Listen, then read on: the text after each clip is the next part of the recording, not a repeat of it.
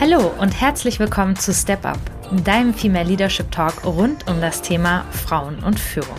Ich bin Nora Ast, ich bin Wirtschaftspsychologin und systemische Therapeutin und unterstütze mit meinem Unternehmen Leading Mindfully Führungskräfte im Finden und Leben eines mutigen und authentischen Führungsstils. Mich beschäftigt dabei die Frage, was es braucht, damit wir mehr Frauen in Führungspositionen haben und wie Frauen es gelingen kann, dabei ihre ganz persönlichen Stärken einzusetzen. Um hier spannende und vielfältige Antworten zu finden, spreche ich in diesem Podcast mit unterschiedlichen Gesprächspartnern und Gesprächspartnerinnen. Ich freue mich, dass ihr dabei seid und wünsche euch viel Spaß.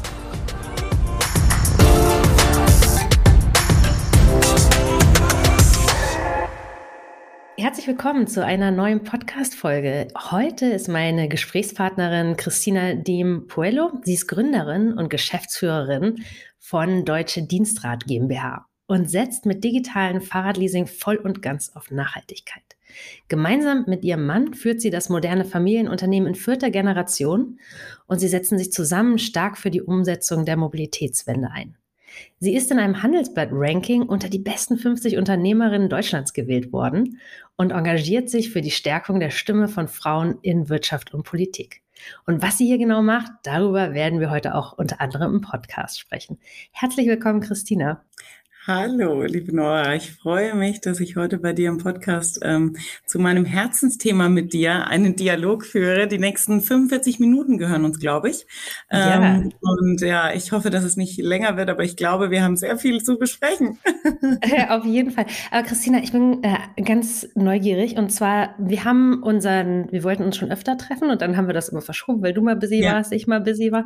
Aber beim letzten Mal, da durftest du in den Bundestag. Was hast du da gemacht? Das tat mir damals so leid. Ich hatte mich sehr gefreut auf unseren Termin und wurde dann tatsächlich ähm, zum Ladies Circle im Bundestag eingeladen. Wow. Na, eine ja, super spannende Veranstaltung und ähm, auch wirklich zum Beispiel Herr Merz, ja, hat sich als ähm, Mann auch ähm, den gesamten Abend freigenommen und hat wirklich den großen ähm, Unternehmerinnen, aber auch Politikvertreterinnen im Bundestag gelauscht. Es war eine gigantisch tolle Veranstaltung. Ähm, sehr, sehr viele Unternehmerinnen, viele politische aktive Frauen, ähm, also tolle Frauen in verschiedenen Panels haben sich zu dem Thema Unternehmerintum, Gründerintum. Ähm, was muss von der Politik auch kommen für uns Frauen? Was, also wie schaffen wir es, Gründerintum und Unternehmerintum in Deutschland aktiver ähm, voranzutreiben und auch politisch mit zu unterstützen? Ähm, und haben einfach sehr, sehr viel diskutiert über Missstände, aber auch Positives. Also wir haben wirklich ähm, nicht den Daumenzeig ähm, äh, äh, genommen und gesagt, wir arme Frauen. Ganz im Gegenteil, es ging eigentlich den gesamten Abend um starke Frauen, weil die sind wir alle. Also wir müssen uns nicht gegenseitig stärken, stark sind wir. Es ging eigentlich darum, wie andere die Stärke wahrnehmen und diese Stärke sichtbar zu machen. Und war ein ganz toller Rahmen. Ich hoffe, dass dieses Format fortgeführt wird. Es war natürlich aufregend, wenn man im Bundestag sprechen darf und bin wirklich begeistert, wie viel die Frauen, wie viel unsere Netzwerke gemeinsam doch schon erreicht haben in den letzten Jahren. Ja, cool. Und äh, da habe ich schon gleich Anschlussfragen. Aber bevor ich das mache, damit wir nicht äh, auch das Wichtigste mit überspringen, sag doch noch mal ganz kurz, ich habe dich eben vorgestellt, aber da gibt's ja auch noch viel mehr zwischen den Zeilen. Sag doch gerne noch mal zu dir. Eben gerade noch, als wir starten wollen, hat deine äh, Mutter dich angerufen. Also du bist im, du bist im Familienunternehmen unterwegs, da kommen wir nämlich gleich auch noch drauf zu sprechen. Ja, sag doch nochmal, wer du bist, was du machst, was dich treibt. Und dann äh, habe ich noch eine Frage zum Bundestag. Super gerne. Ja, also grundsätzlich, du hattest es eingangs erwähnt, Christina Dimpuello.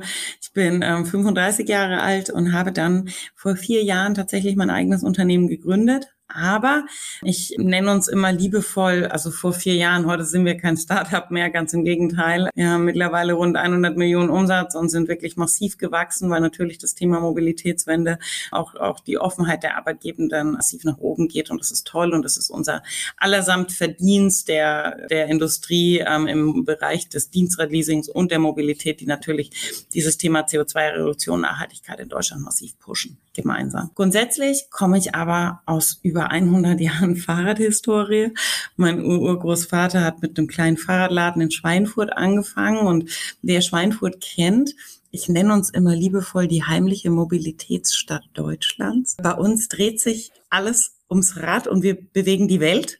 Und es ist auch im wahrsten Sinne des Wortes so. Aus Deutsch, äh, aus Schweinfurt kommt das Kugellager. Ja, angefangen mit Fischer. Später war ein Ernst Sachs hier bei uns. Wir haben eine SKF, eine ZF Friedrichshafen heute, die Firma Scheffler, alle bei uns hier live vor Ort. Und somit hat sich in Schweinfurt eigentlich immer alles um die Mobilität gedreht. Ja, denn auch das erste Tretfahrrad kam Moritz Fischer aus Schweinfurt.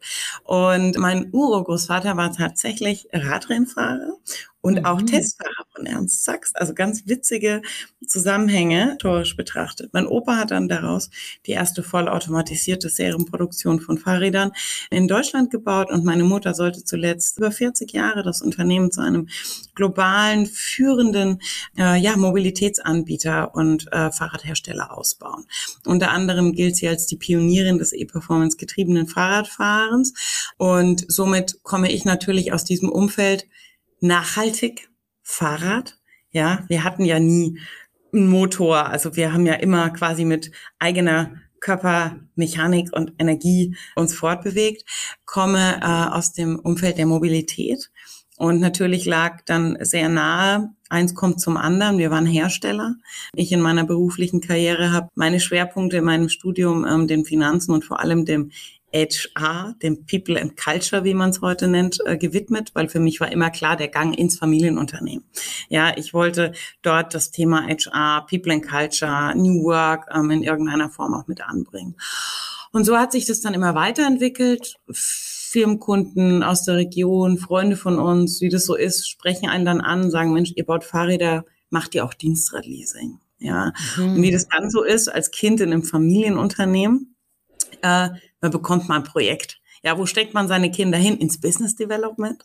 und dann man denen mal ein Projekt. Ja, ja nach dem Projekt ähm, ist dann tatsächlich Dienstradleasing äh, beim Hersteller entstanden und später wurde uns dann ganz klar, dass wir so viel Nachfrage hatten von Kunden, die dann eben auch gesagt haben, Mensch, ihr müsst auch markenungebunden äh, anbieten. Ja, das ist schön, dass ihr Fahrräder baut, aber ich will vielleicht ein anderes Fahrrad, eine andere Produktkategorie, was ihr jetzt nicht im Portfolio habt. Und somit haben wir uns dann geöffnet und dann war klar, der Weg muss raus aus dem eigenen Familienunternehmen in die eigene Gründung. Und dann kam Deutsche Dienstrat.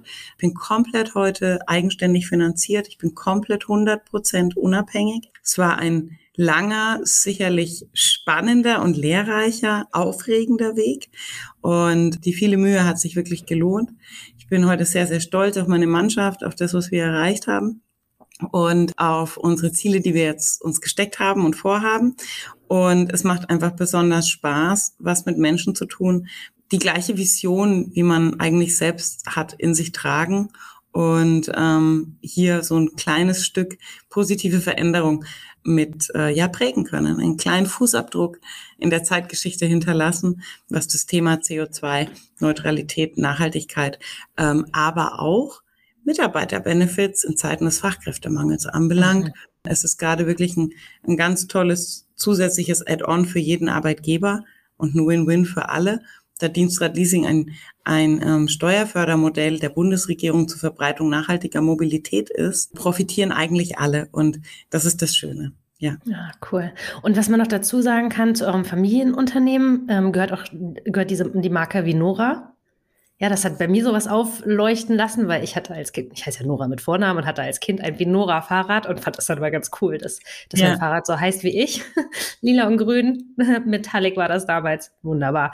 Äh, aber oh, das ist was. Mein Herz Tatsächlich. Mein Urgroßvater hieß ja Engelbert Wiener und daraus machte er Vinora.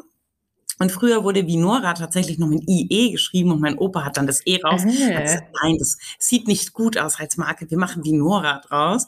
Und ganz witzig, jetzt wo ich heute Dienstradleasing mache, ich spreche mit sehr vielen Kunden. Ich mache immer Testanrufe. Ne? Also ich gehe so an fünf, sechs Kundentelefonate die Woche einfach an die Hotline, so mal auch im Handel, also bei uns in der Fachhandelsabteilung.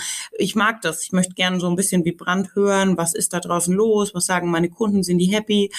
Was ist so ne, angebracht oder angesagt? Und ich habe so oft Menschen dran, die sagen, oh, klasse, wissen Sie, ich habe noch ein 25 Jahre altes Steiger denn die haben auch zu uns gehört. Oder ein Vinora, später war es dann Highbike. Mhm. Heute sind es dann Raymond, Husqvarna, also was auch immer. Aber dieses Vinora und Steiger, ähm, mhm. weil das war später die Vinora Steiger GmbH, tief verankert. Und ich hatte sogar einen Kunden, der hat mir nach 20 Jahren erklärt, Frau Poello, ich habe einen Steiger, da ist aber was mit der Kette mittlerweile nicht mehr ganz gut. Könnten wir das reklamieren? Habe ich gesagt, wissen Sie was? Das war so süß und Ihr Fahrrad ist 20 Jahre alt. Ich schicke Ihnen eine neue Kette. Sehr schön. Ach, cool. Ja, wunderbar. Und ähm, jetzt nochmal, ich habe das ja eben schon so ange, angerissen, die Frage, die ich noch zum Bundestag habe. Du durftest sprechen im Bundestag? Ja. Und zu was, zu was sprichst du? Äh, zu welchem Thema, was, ähm, um was geht's, wenn man dich auf die Bühne ja. holt? Und also ganz klar, ähm, wofür stehe ich? Grundsätzlich, wenn man mich auf die Bühne holt, ist es natürlich das Thema jetzt aus meiner Historie heraus Mobilität, Nachhaltigkeit und Familienunternehmertum. Ähm, aber jetzt kommt mein Herzensprojekt, wofür ich am allerliebsten spreche. Und das ist natürlich schon das Thema ähm, Female Entrepreneurship, mhm. Female Empowerment. Und das war genau auch der Grund. Ich durfte die Keynote halten nach Friedrich Merz, eben zu dem Thema Gründerinnentum in Deutschland, mhm. ähm, Unternehmerinnentum in Deutschland. Mhm. Was muss von der Politik passieren? Aber was kann auch das Unternehmen und die Wirtschaft dazu beitragen? Also ich habe es eben nicht genutzt, als politisches Spektakel zu sagen, liebe Politik, ihr müsst uns helfen. Ganz im Gegenteil, ich bin davon überzeugt, je mehr weibliche Vorbilder, so wie du, so wie so viele wunderbare Gründerinnen und Unternehmerinnen da draußen es gibt. Und es gibt mittlerweile immer mehr. Es gibt mittlerweile mehr Frauen in Führungspositionen in Unternehmen in Deutschland, in Geschäftsführungspositionen. Es gibt aber auch mehr Gründerinnen, dass wir uns gegenseitig die Steigbügel halten müssen und in unseren eigenen Firmen den Kosmos schaffen, nämlich die Freiräume zu schaffen, Frauen länger in den Berufen zu halten, Kinder kriegen als Selbstverständlichkeit anzusehen, Frauen früher zurückzuholen und uns eben nach, und das habe ich liebevoll dann auch ähm, versucht zu transportieren im Bundestag, dass sich unsere Outlook-Kalender und die des Top-Management eben halt nach den Kita-Öffnungszeiten zu richten haben und nicht mehr umgekehrt wie früher. Ja, ähm, dass eben das Thema flexible Flexibilisierung der Arbeit gerade für Mütter massiv wichtig ist. Und warum machen wir das? Ja, es ist schön, Mamis länger im Job zu haben und gute Fachkräfte für sich selber ähm, halten zu können oder auch früher zurückzubekommen. Aber grundsätzlich gehen wir auf den größten Fachkräftemangel ähm, äh, aller Zeit zu. Wir wissen das. Und Frauen tragen eine immense Summe zu unserem Bruttoinlandsprodukt als Wirtschaftsfaktor bei. Ja, also es ist ein absolutes Need, dass wir das Thema Gründerinnentum und Unternehmerinnentum in Deutschland vorantreiben. Nicht nur um den Fachkräftemangel auf der Unternehmensseite vorzubeugen, sondern auch für unsere Gesamtwirtschaft. Ja, und hier ist es so, warum mache ich mich mittlerweile auch als Investorin stark? Weil ganz klar, das hatte ich auch dort erwähnt, es gibt einfach Use Cases, die versteht kein Investor und kein Mann. Ja, wenn ich meinem eigenen Mann, der sehr bewandert ist, was das Thema ähm, Investor Relations und M&A-Deals anbelangt, ist, Use Cases wie Periodenunterwäsche und Stillkissen vorgestellt hätte, ja, versteht ein Mann ja gar nicht, weil der weiß ja nicht, wie sein Zyklus am Tag eins und am Tag sieben aussieht. ja, das stimmt. Und das Super. ist dann da. Ja. Stell dir ja. vor, sieben weiße alte ja. Männer in einem Raum. Das, keine ja, Bank wird jemals freigeben. Ja. Und da braucht es Frauen und Investorinnen, die mhm. die Use Cases für, und jetzt kommt's, 50 Prozent dieser Gesellschaft verstehen. Also eine relevante und systemrelevante Zielkundengruppe. Und deshalb glaube ich auch an das Thema Frauen helfen Frauen und Gründerinnen helfen Gründerinnen, ähm, weil nur wir verstehen auch unsere eigenen Produkt-Use-Cases. Ja, Tatsache. Und also das heißt, das heißt, du hast zu anderen Unternehmerinnen gesprochen.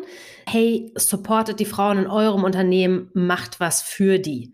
Ja, ne, weil ja. manchmal, ich habe das selber schon erlebt, dass Frauen, die in Führung sind, sehr erfahren sind, dass die manchmal gar nicht so nett sind zu den jüngeren Frauen, weil die so ein bisschen sagen, ich habe gelitten, ich habe mir meinen Weg nach oben kämpfen müssen. Äh, warum soll das jetzt für euch anders sein? Ja. Ähm hm. Weiß es nicht, ob ich mich da ein bisschen zu weit aus dem Fenster lehne, aber tatsächlich glaube ich, in einem Familienunternehmen oder in einem Familienunternehmerumfeld ähm, ich bin mit einer Mutter groß geworden, die als Selbstverständnis 40 Jahre als Frau geführt hat. Also für mich war meine Mama immer Mama tolle Mama, beste Mama der Welt. du hast mein Telefonat mitbekommen. Aber auch wunderbarste Unternehmerin und Vorbild.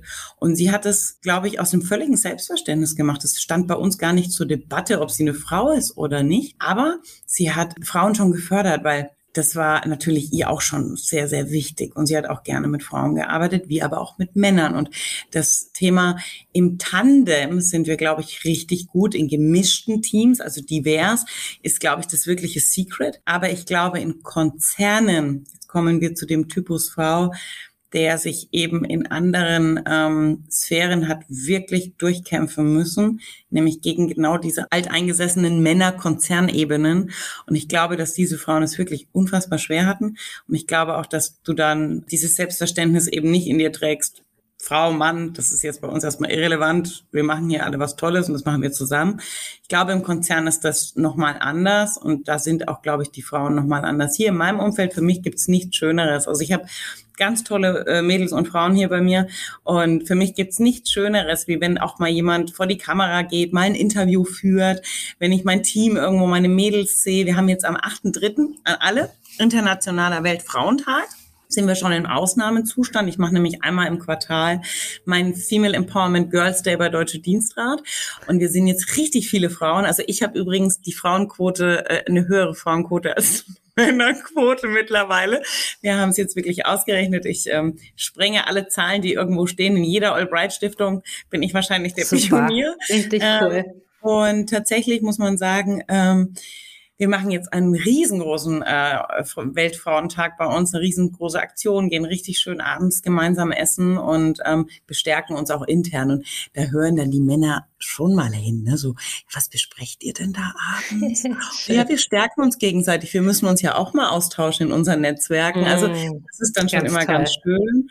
Und ich glaube, das hilft uns auch gegenseitig, gegenseitig die Stärke, die wir uns da geben. Ja, na klar, nichts geht über eine gute Sisterhood, ne? Und ähm, das sage ich auch immer so den Frauen in meinem Training, in meinem Coaching. Es geht darum, sich selber zu positionieren, aber es geht eben auch darum, anderen Frauen bei ihrer Positionierung zu helfen, also sein eigenes Netzwerk zu öffnen, ähm, aber fra andere Frauen auch mit einem wohlwollenden Blick ähm, anzusehen. Also ja. wenn da jetzt jemand auf einer Bühne steht, na, tappt man sich ja manchmal dabei, oh, was redet die denn da, hätte ich auch besser gemacht. Oder irgendwie so, wir haben, wir sind ja manchmal auch sehr kritisch. Klar, auch mit männlichen Kollegen, aber auch mit anderen Frauen. Und dann, ich sag, das Beispiel habe ich auch, glaube ich, schon mal gebracht. Also zu sagen, cool, dass die da steht und einfach sehr supportive zu sein, also anderen Frauen auch eine Bühne zu ermöglichen. Und was du auch angesprochen hast, ist einfach das Thema Potenzial und Perspektive. Es gibt super viele Studien, die aufzeigen, diverse Teams, also nicht nur genderdivers, sondern allgemein, sind erfolgreicher, also führen zu besseren Unternehmensergebnissen. Ja, das ist die eine Sache, aber das andere ist ja wirklich, wir brauchen das Potenzial der Frauen, Stichwort Fachkräftemangel. Und dieses Potenzial, also dass Frauen Lust haben, in einem Unternehmen zu arbeiten, wie jetzt zum Beispiel bei euch, ne, das, das braucht einfach, dass ich als Unternehmen diese Perspektive auch repräsentiere. Also, dass ich diese Spezifika mich da nicht nur hineinversetze, wie ist es wirklich als Mutter nebenher noch zu stillen, beispielsweise jetzt. Äh, ich will nicht mal dieses Mutterbeispiel nennen, weil es gibt ja auch andere. Ja. Also das nicht nur so theoretisch zu machen, sondern auch wirklich diese Perspektive zu repräsentieren. Traumhaft. Ich gebe dir noch ein Beispiel. Ähm, meine, also Politikerin und Freundin Dorothee Bär, ist ja bei der Bundestags-, also im Bundestagsabgeordnete. Und sie hatte mich auch eingeladen nach Berlin. Dorothee steht für mich politisch für eine Frau, die sich für Frauenthemen stark macht. Eine Dorothee erklärt im gesamten Bundestag, was Endometriose ist, was Menopause ist und dafür wurde sie sehr stark kritisiert von ihren politischen Bundestagskollegen. Und jeder hat gesagt, warum machst du dich eigentlich für so Randgruppenthemen und so Tabuthemen stark? Und dann sagt Dorothee ganz einfach, naja, es betrifft halt über 50 Prozent der gesamten Gesellschaft. Ich weiß jetzt nicht, ob das ein Randgruppenthema ist. Ja, gut, so, aber ja. dieses Verständnis, stillende ja. Mütter, Menopause, ja, wir haben auch voll. Frauen hier Mitte der 40, Mitte der 50. Ja, da muss man sich auch als Arbeitgeber darauf einstellen. Und ich kann gut die Menopause vielleicht nicht, aber Themen wie Endometriose, Themen wie Menopause durch meine Mutter gesehen, ja, alles nachvollziehen.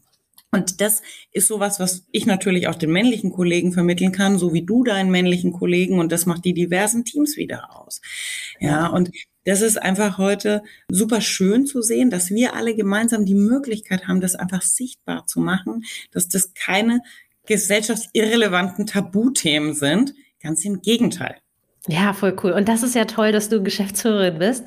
Und genau da hatten wir schon mal vorher drüber gesprochen, so dieses Thema auch Unternehmenskultur zu formen. Sei es jetzt für Diversity-Themen, aber allgemein. Das ist, ähm, ich sage manchmal auch hier zu Hause, oh, wenn ich mir noch mal einen Job vorstellen könnte, dann ist es Geschäftsführerin von einem Mittelstand, weil ich einfach Bock habe, Unternehmenskultur durch mein eigenes Verhalten, meine eigenen Ideen, mein eigenes Wirken zu gestalten. Vielleicht kannst du da mal was dazu sagen, gerade auch wenn man aus so einem Familienunternehmen kommt, wo es ja auch schon vielleicht eine etablierte Kultur gibt. Ähm, wie, wie bist du da vorgegangen? Was machst du da? Ich meine, das ist ganz witzig, weil du bist ja eigentlich die Fachfrau dessen und ich erzähle dir jetzt was über meine Unternehmenskultur ähm, und ich freue mich natürlich auch auf Feedback. Nee, ich lerne ja voll gerne von guten Beispielen. Ich lerne ja voll gut von guten Beispielen. Von daher super. Ja, ähm, grundsätzlich und das ist genau dieses Thema. Es ist wunderbar, in großen Fußstapfen dann eigene Wege zu gehen, muss man auch fairerweise sagen. Das ist auch das, wo sicherlich viele Nachfolgen in Deutschland scheitern, weil eine Vorgeneration aufgrund von anderen historischen Epochen, das ist keine Schuldzuweisung an irgendeine Generation, die etwas anderes gemacht hat vor uns. Nein. Ja, mein Opa zum Beispiel hat patriarchisch geführt. Zeitalter der Industrialisierung. Ja, wir, wir sind ja historisch ganz anders gewachsen. Ja, auch die die, die Industrie, die Wirtschaft, ja, wir haben uns ja zu einem neuen Mindfulness, ja, zu einem neuen ähm, Zeitalter auch der Führung jetzt hinentwickelt, zu sagen, Sex ist kontrativ, der psychosozialen Gesundheit rückt in den Vordergrund, ja, neue Führungsthemen wie Empathie rücken in den Vordergrund. Also das Management steht ja im Moment wirklich an einer Zeitenwende. Aber eine Vorgeneration hat es ja nicht gemacht, weil sie es falsch gemacht haben, sondern weil einfach die Gegebenheiten anders waren. Nur, ich habe damals schon, ich bin oft angeeckt mit meinen super crazy ausgefallenen ausgefallenen modernen Führungsansätzen. Moderne Führungsansätze waren damals, wir führen ein Gleitzeitmodell ein. Also nur mal, um die Kirche im Dorf zu lassen. Gleitzeit war schon ein modernes Führungs- und Arbeitszeitmodell. Ja, so.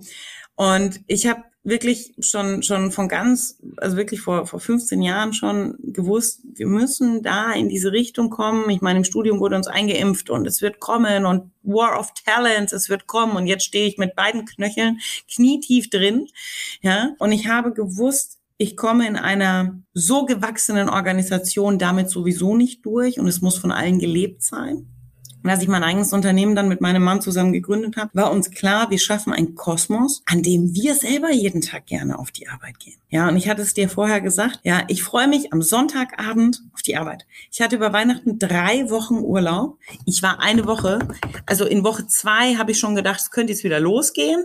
In Woche drei habe ich gar nicht mehr gewusst, was ich mit mir anfange. Dann habe ich mich selber mit E-Mails beschäftigt und habe gedacht, jetzt könntest du noch ein bisschen was machen. Und ah, willst du aber jetzt auch nicht deiner Mannschaft schreiben, weil das, soll, das ist ja auch nicht gut, wenn du die dann schon wieder so, ne? Aber ich freue mich auf die Arbeit und ich möchte genau dass jeder meiner Leute, meiner Kollegen, meiner Freunde, meiner Familienmitglieder hier in dieser Firma sich Sonntag auf den Montag freut. Und natürlich stehe ich nicht jeden früh auf und ne, hier die Sonne strahlt und ich äh, springe auf und sage, hurra, äh, ein neuer Tag. Es gibt auch die Downside-Tage, ja. Es gibt auch die wirklich schwierigen Tage, wenn Kunden oder Vorstände von sehr großen Kunden bei dir anrufen und sagen, ich möchte die Geschäftsleitung in den nächsten zehn Minuten sprechen. Dann ist das ein Montag, der halt nicht ganz so cool beginnt. Und dann muss man auch dadurch. Aber grundsätzlich diese Kultur, dieses auch wenn, wenn ein schwieriger Tag kommt, weiß ich, meine Mannschaft steht bis zum letzten Mann geschlossen zu einem. Wir werden das hinbekommen. Aber genauso viel Vertrauensumgebung und Kultur haben wir hier. Wir arbeiten nach Vertrauensarbeit. Nenn uns da doch mal ein paar Beispiele. Sag doch mal, was zum ja. Beispiel was sind das für Elemente, die du dann vielleicht bewusst auch in deinem Verhalten ist? Es geht ja auch nicht nur, es sind ja nicht nur Maßnahmen, die dann zu einer Kultur führen, sondern es hat ja auch viel mit eigenem mhm. Verhalten mhm. zu tun. Was sind das so für Dinge, die ja, vielleicht die du auch manchmal dann unbewusst gemacht hast, die dir dann aber im Nachgang so bewusst geworden sind, dass die Kultur shapend, wollte ich sagen, also kulturformend sind. Gib uns da doch mal ein paar Beispiele. Wertschätzung. Ein Familienunternehmen wirklich als Familienunternehmen zu betrachten Also all diese Menschen sind wie Familie und Vertrauen. Und diese Basis aus Vertrauen und Werten ist, glaube ich, massiv wichtig. Und zum Beispiel das Thema Vertrauensarbeitszeit. Das ist schon etwas. Vertrauen ist super wichtig. Und dann kommt eine Bundesregierung und macht ein neues Arbeitszeitenregelungsgesetz und sagt, ab jetzt schreibt ihr wieder alle auf. Da steht meine ganze Mannschaft da und sagt, wie machen wir denn das? Das ist ja Katastrophe, das ist ja schrecklich. Ja, also das sind so kleine Beispiele. Dann muss man ganz fairerweise sagen, mein Mann und ich wollen ja auch Spaß auf der Reise haben. Und wir haben uns mal vor ein paar Jahren, als wir wirklich durch sehr, sehr schwere Tage gegangen sind, in so einer Gründungsphase, bis die Kredite da waren, bis die ersten großen Kunden kommen, da sind die Nächte nicht alle so easy. Aber wir haben uns immer gesagt, in dem Moment, wo wir ein bisschen was haben, teilen, teilen wir das fair. Jetzt kommt genau dieses Thema. Lassen alle mit auf dieser Reise mitmachen mitwirken und wir machen Party. Wir haben allen versprochen, wir haben ein Quartalsfest, wir haben Frühlingsfest, wir haben Sommerfest, wir haben Herbstfest und so einfach sich das anhört. Aber jeder freut sich schon immer, wenn wir wieder unsere Quarterly Feste feiern. Und manchmal machen wir es auch spontaner und öfters, weil ich glaube, das bringt ganz viel Community. Und wir haben Teamlunches, also die sind uns auch heilig. Ja, wenn zum Beispiel mein Mann oder ich Geburtstag haben, wir versuchen uns eigentlich ein bis zweimal die Woche. Hier auch reale Geschichte. Ich bin so viel unterwegs gewesen in den letzten Monaten, dann bin ich nicht immer dabei. Aber wir haben es sogar geschaffen und wir sind mittlerweile wirklich viele Menschen, dass mit äh, mittlerweile die ein oder andere Abteilung ist immer für den Lunch zuständig. Dann gehen drei, vier Leute einkaufen und dann wird Brotzeit cool. gemacht für alle, Salate gemacht für alle. Also wir kommen jetzt auch an eine Wachstumsgrenze und da ist es dann eben nicht mehr so einfach, wo wir jetzt auch schon merken, naja, die Abteilungen müssen jetzt anfangen, selber etwas für sich zu tun, weil wir natürlich sehr groß werden. Und jetzt kommt nämlich genau dieses Thema Unternehmenskultur.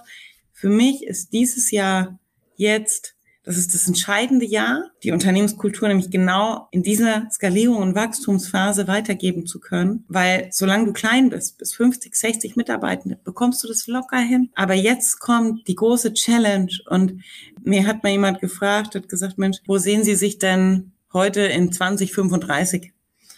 Und dann habe ich gesagt, ob ich einen Mitarbeiter habe oder tausend. Ich wünsche mir, dass ich es schaffe, diese Unternehmenskultur auch zu tausend Menschen zu transportieren oder eben nur zu einem. Und ich möchte genauso happy auf die Arbeit gehen können und genauso happy möchte ich meine Mitarbeitenden sehen. Und das ist jetzt meine Challenge. Ich bin froh um jeden Ratschlag, meine Liebe, weil ich weiß, was da jetzt auf uns zukommt. Und das ist mein ganz erklärtes Ziel. Ich möchte jeden auf diese Reise genauso emotional verbunden mitnehmen. Ja. Ich glaube, das Wichtigste ist Nahbarkeit. Also in irgendeiner Form nahbar so zu bleiben, dass die Leute das Gefühl haben, wenn es irgendwas gibt, dann können sie zu, zu dir zur Tür reinkommen. Und es bedeutet, auch auf einer Bühne mal zu Fehlern zu stehen, die man selber gemacht hat. Ähm, das bedeutet, ähm, wirklich einen Punkt der Nahbarkeit zu schaffen, also freitags von eins bis drei, also wie so ein Ritual, ist meine Tür äh, offen bitte kommt rein, wenn keiner reinkommt, dann mal zu überlegen, wie gehe ich in die Teams. Also so eine, so eine Nahbarkeit herzustellen, dass Leute, also dass sie so eine Psychological Safety haben, ähm, dass wenn irgendwas nicht so läuft oder schief läuft, sie auf dich zukommen können. Und ich glaube, wenn das noch passiert, also in, in einem Jahr oder zwei oder so, äh, dass Leute sich dir nahbar öffnen, dann, ähm, dann hast du es geschafft. Das ist tatsächlich so ein schöner Punkt. Den werde ich mir auch ganz tief einspeichern, weil, wie nennt man es immer? Ich bin ja nicht so der Freund von diesen ganzen großen Vokabeln, die wir uns den ganzen Tag pitchen. Open Door Policy. Ähm, aber eigentlich ist ein viel schöneres Wort Nahbarkeit. Und wir hatten es vorhin über das Thema Netzwerk und Frauen, die sich gegenseitig stärken. Ich habe so einen großen Zugewinn über den Verband deutscher Unternehmerinnen ähm, erhalten, wo es alle Frauen, auf die ich getroffen bin, sind so wunderbare Frauen. Wir stützen uns alle gegenseitig, wir feiern uns gegenseitig so sehr, so massiv, wir applaudieren uns gegenseitig. Und ich fahre sogar jetzt zu einem großen Nachfolgekonferenz äh, in Kassel, obwohl ich ach, kein Speaker, gar nichts, ne? So, weil ich bin quasi ein Gründerin-Case und kein Nachfolger-Case. Aber meine drei liebsten Menschen oder vier, wir nennen sie auch Sisterhood und Girl Squad mittlerweile, die ich aus diesem ganzen Netzwerk habe kennenlernen dürfen. Eine Alexandra Kohlmann, eine Alicia Lindner, eine Anna Weber, eine Luisa Haxel, eine Maike Greine. Das sind tolle, tolle Unternehmerinnen. Und ähm, die werden dort sein, die werden Speakerin sein. Und wir, ich werde sie so anfeuern. Ich werde unten an der Bühne stehen. Und Alicia hat neben diesen Nahbarkeit von dir gerade, das werde ich wirklich mir abspeichern, weil Alicia hat ein Wort für mich geprägt, was es auch ausmacht. Herzenswärme. Und es hört sich immer nach viel Feng Shui an, wenn man in einem unternehmerischen Kontext dann anfängt mit Liebe und Wertschätzung und Herzenswärme. Aber es ist genauso Nahbarkeit, wahre Herzenswärme, wahrhaftige Wertschätzung. Und auch hier können Kollegen und, und, und, und ähm, Mitarbeiter ganz klar differenzieren zwischen aufgesetzter oh, es war alles so toll und du bist es wunderbar und du machst es so super und morgen kriegst du eine Gehaltserhöhung und ähm, ich werde dich über Geld käuflich machen. Hier können Mitarbeiter differenzieren zwischen der wirklichen wahrhaft Wertschätzung von Dingen. Und ich glaube, Wertschätzung ist eben auch der Übertrag von wahrer Verantwortung mit Vertrauen. Und Nahbarkeit und Herzenswärme sind eigentlich, das, das sind jetzt meine, die speichere ich mir ab. Sehr schön. Das ist so ein wirklich ein guter KPI. So, wenn die Leute noch zu einem kommen, dann ja. hat man es, dann ja. hat man es geschafft. Und wenn nicht, dann muss man auf die Suche gehen. So wie, wie stelle ich das her, ne? Und dann nicht diese offene Tür irgendwie wieder schließen, sondern zu gucken, dann gehe ich raus zu den Leuten oder ich sage denen nochmal, die Tür ist wirklich offen. Oder also ich finde das dann wirklich halt auch zu zeigen, so es ist mir, es ist mir ernst. ja, schön. Und ganz zu Beginn hattest du nochmal gesagt, deine Mutter war ein Stück weit dein Vorbild. Also ich finde diese Vernetzung mit Frauen, die was ähnliches machen, ähnliche Herausforderungen haben, das ist einfach so wertvoll. Also bin ja selber auch Unternehmerin, nicht in so einem großen Unternehmen wie du, aber in einem kleinen. Und ich habe ähm, mir die Elternzeit mit meinem Partner geteilt, bin relativ früh wieder arbeiten gegangen und ich hatte niemanden mit dem ich mich austauschen konnte darüber. Wie ist es, yeah. wenn du dann einfach relativ früh wieder arbeiten gehst? Ähm, nicht, also nach einem halben Jahr ist ja ähm, auch verhältnismäßig früh, aber wie, wie jongliert man das so ein? Und ähm, das finde ich einfach so wichtig, dass man da, ja, dass man sich irgendwelche Menschen sucht, die yeah. ja ähnliche Herausforderungen erleben. Ja, ja. Das muss ich auch sagen, das hat mir jetzt auch der Verband sehr viel gegeben. Ich habe so wunderbare Frauen kennengelernt und man muss auch ganz klar sagen, das ist kein oberflächliches Netzwerken. Das geht ganz schön tief. Ja, und ähm, ich habe, wie gesagt, gerade die, die vier Frauen, die ich ähm, erwähnt habe, sehr enge Beziehungen und ähm, einfach so einen wunderbaren, ehrlichen, authentischen und gleichgesinnten Austausch. Und zum Beispiel meine Alexandra Kohlmann und ich, wir sind eigentlich, und das kommt das Schöne, es muss noch nicht mal die gleiche Industrie sein, es muss nicht die gleiche Unternehmensgröße sein. Alexandra und ich sind die zwei wenn man sie aufs Papier legt, unterschiedlichsten Geschäftsmodelle und eigentlich Business Cases, die man sich vorstellen kann. Und wir haben uns durch den Verband kennengelernt und ähm, wir sind jetzt gerade zu Ostern planen wir unsere erste gemeinsame Aktion zusammen. Alexandra kommt von Rowe, Mineralöle, ne? Auto, Mineralöle, Schmierstoffe, ja, so. Und das ist ja jetzt erstmal nicht so nahe dem Fahrrad gelegen, aber grundsätzlich brauchen wir auch Schmierstoffe, natürlich brauchen wir auch Öle. Ja, und jetzt haben wir ein erstes komplettes bio-nachhaltiges, natives Kettenöl gemeinsam konzipiert cool. und werden das erste Fahrradkettenöl Super. nachhaltig ja. nachhaltiges Fahrradkettenöl in den ähm, gesamten deutschen Fahrrad, Fahrradfachhandel gießen. Ja. Und das, als wir uns das erste Mal getroffen haben, war das nicht offensichtlich, dass wir jemals was zusammen machen. Und wir hätten es auch nie gemusst, aber wir hatten so Lust, weil wir uns menschlich auch so gut verstanden haben. Cool. Und wir tauschen uns über genau diese Themen aus. Und es macht einfach so viel Freude. Es ist wirklich ein Herzensprojekt. Bitte kauft euch ganz viel bionatives, nachhaltiges Kettenöl. Es unterstützt auch einen guten Zweck. Und da muss man wirklich sagen, das sind die schönen Dinge und die schönen Begegnungen und kann ich nur jedem raten. Also Verband Deutscher Unternehmer ich habe noch mal eine Frage und zwar, jetzt warst du ja in der Situation, dass du aus einem Unternehmen heraus das so gründen konntest, auch mit all seinen Herausforderungen. Ist ja super cool, wenn Frauen Gründerinnen sind, Unternehmerinnen sind. Und jetzt sind manche ja nicht in dieser rahmengebenden Startposition, wie du sie jetzt warst. Was gibt's denn für Optionen? Ich überlege mir irgendwie was, ähm, gründe ein Start-up, ich investiere in Unternehmen und kaufe mich da ein. Also was siehst du einerseits, was sind noch so Optionen und andererseits auch, auf welche Herausforderungen siehst du, dass Frauen da treffen und ähm, was würdest du ihnen mitgeben wollen, diese Herausforderungen dann trotzdem zu meistern? Ich weiß, das sind jetzt zwei Fragen in einer, macht man eigentlich nicht. Also starte mal mit der ersten. wie, wie komme ich an ein Unternehmen? ja, grundsätzlich, das ist erstmal eine komplette Typfrage. Also wenn ich sage, ich kaufe mich irgendwo ein, dann ist das erstmal eine Typfrage, wie viel Prozent kriege ich denn für wie viel Geld? Und will ich das eigentlich?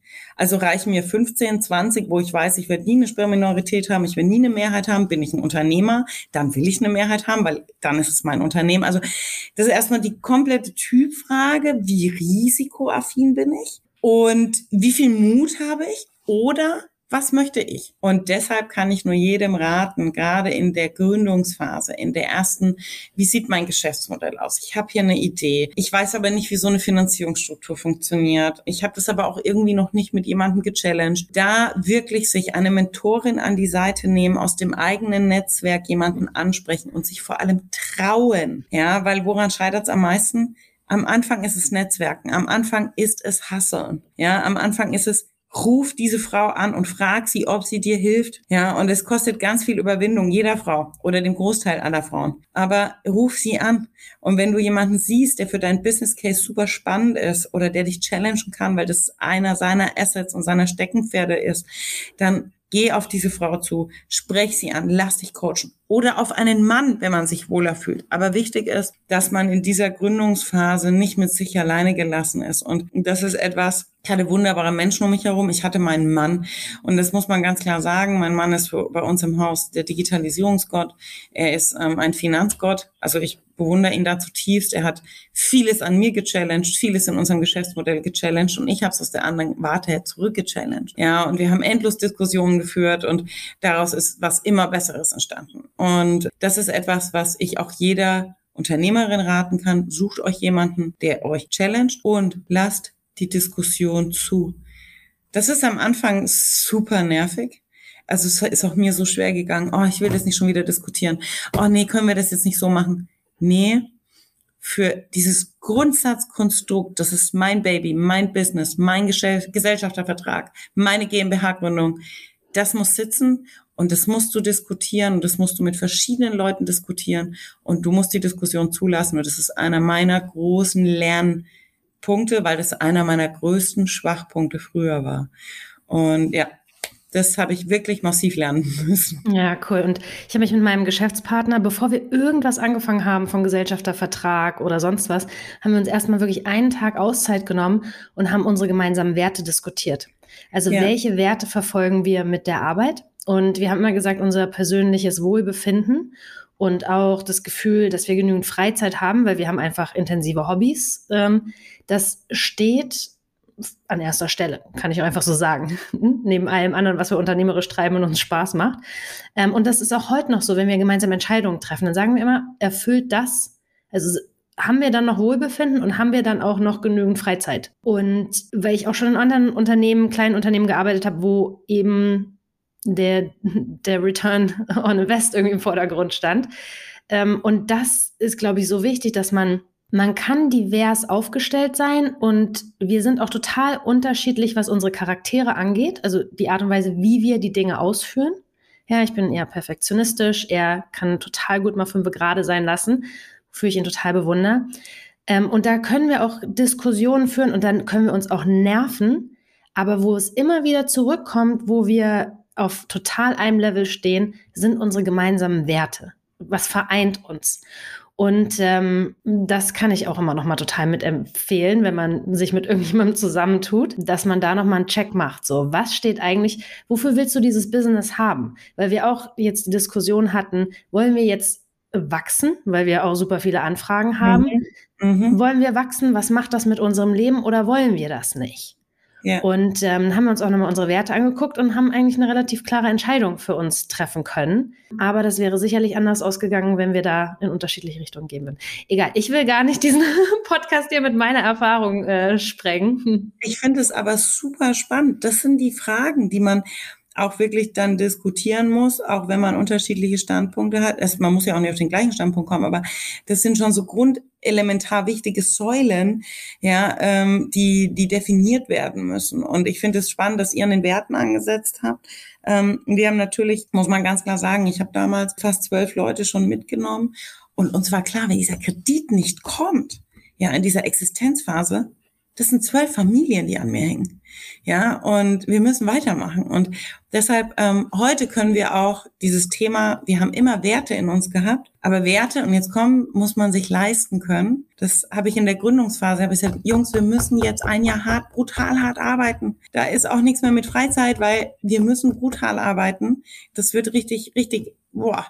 Und jetzt kommen wir aber an den Punkt, es macht sau Spaß. Die Leute haben jetzt genau die Freiräume, die ich ihnen auch immer prophezeit habe. Und, aber jeder weiß auch in diesem, in diesem Existenzgründungscase zu sagen, boah, wir stehen jetzt alle zusammen und wir rackern jetzt mit ran, was das Zeug hält und dann bringen wir diese Firma auf die, auf die stabilen, sicheren Säulen und dann diskutieren wir die nächsten Säulen. Und ähm, das ist einfach so spannend, diese diversen Diskussionen. Und ich muss auch sagen, was ich gerade super spannend finde, sind die ganzen neuen Spieler, die gerade dazukommen. Und weil du vorhin gesagt hast, wie schaffst du es, diese Unternehmenskultur da reinzubringen? Ich sage ja auch, und das weißt du ja natürlich noch viel besser, Unternehmenskultur wieder geprägt durch jeden einzelnen Spieler. Und ich bin ganz gespannt, wo meine Unternehmenskultur nämlich hingeht, über all diese super spannenden neuen Leute, die wir dazu kriegen, die auch wirklich unterschiedlich sind, aber einfach so spannend. Und ich freue mich ja jetzt schon, die neuen Dynamiken zu sehen und ähm, die Geschichten, die wir dabei schreiben. Und das finde ich jetzt richtig spannend, weil das macht wahnsinnig Spaß. Jede Bereicherung, die wir gerade am Tag über haben und so ein lustiges kleines Beispiel. Wir haben einen, einen Office-Hund, das ist unser Franz.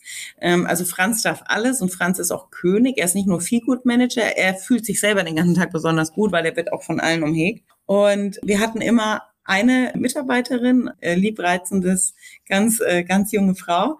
Und äh, sie hat sich immer um Franz, jeden Mittag um Franz gekümmert. So, jetzt kommen weitere Frauen dazu oder Männer und also wir sind ja so eine lustige Truppe. Und jetzt haben wir schon quasi Schichtpläne, wer sich um den Franz kümmern darf, weil alle wollen sich um den Franz kümmern. Und ich finde es so schön, was so, so kleine persönliche Dynamiken das annimmt. Und ich freue mich so, wie sich dann jeder um unseren Franz kümmert und wie das einfach alle so erfüllt. Also ich finde es einfach, einfach schön, diese, diese Teamdynamik, die hier herrscht. Ja. Das ähm, freut mich einfach jeden Tag. Das sagt auch nochmal, ähm, so in der Psychologie hat man ja unterschiedliche Variablen, die man immer misst, so Identifikation mit dem Unternehmen, Commitment. Und es gibt äh, so eine Variable, die heißt ähm, Citizenship Behavior. Also übernehme ich so ein Ownership, fühle ich mich als Bürger yeah. ähm, yeah. dieser, dieser yeah. Community und das klingt wirklich danach. Christina, das waren ganz viele spannende Aspekte, die du mit reingebracht hast ich möchte dir noch mal ein paar Tönen oder ich möchte dir noch einen Moment Zeit geben. Was ist noch nicht gesagt? Was möchtest du noch loswerden? Shout it out. Also was möchtest du Frauen noch mitgeben? Was hast du vielleicht noch an Standpunkt, den du noch mitgeben möchtest? Was ist noch nicht gesagt? Ach, das ist schön. Was ist noch nicht gesagt? Also auf jeden Fall für jede Frau da draußen, just do it.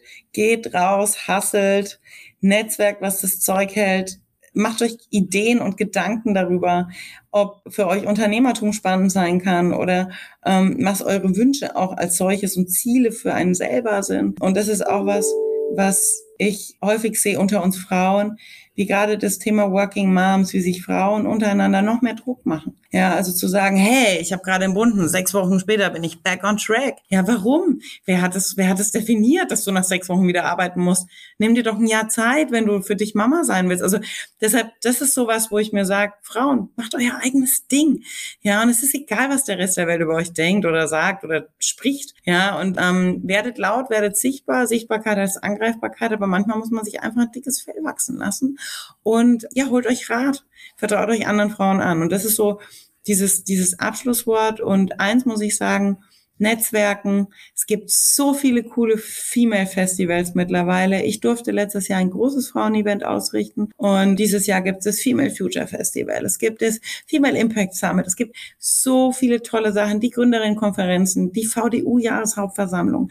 Ja, der VDU lässt ab diesem Jahr Gründerinnen zu. Ein Jahr umsonst. Ja, schaut's euch an, geht raus, Netzwerk mit Frauen und ich glaube, da muss jeder seinen eigenen Stil finden. Mir hat es große Freude bereitet.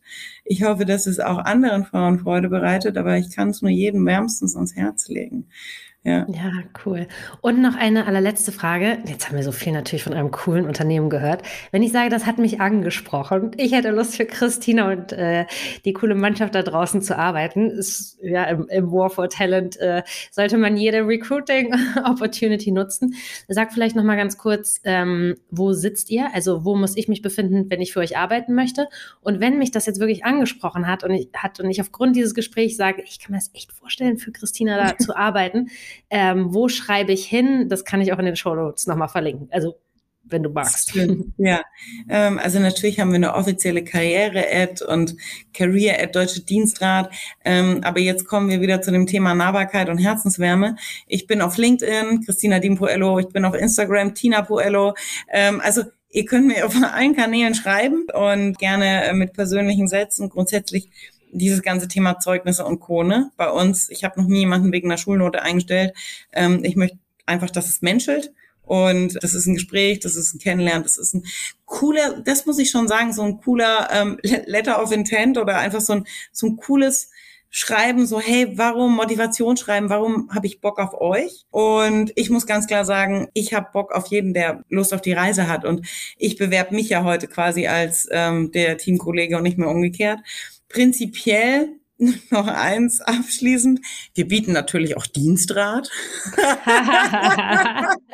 und ähm, der Lacher der letzten Jahre ist, selbstverständlich habt ihr auch einen Obstkorb.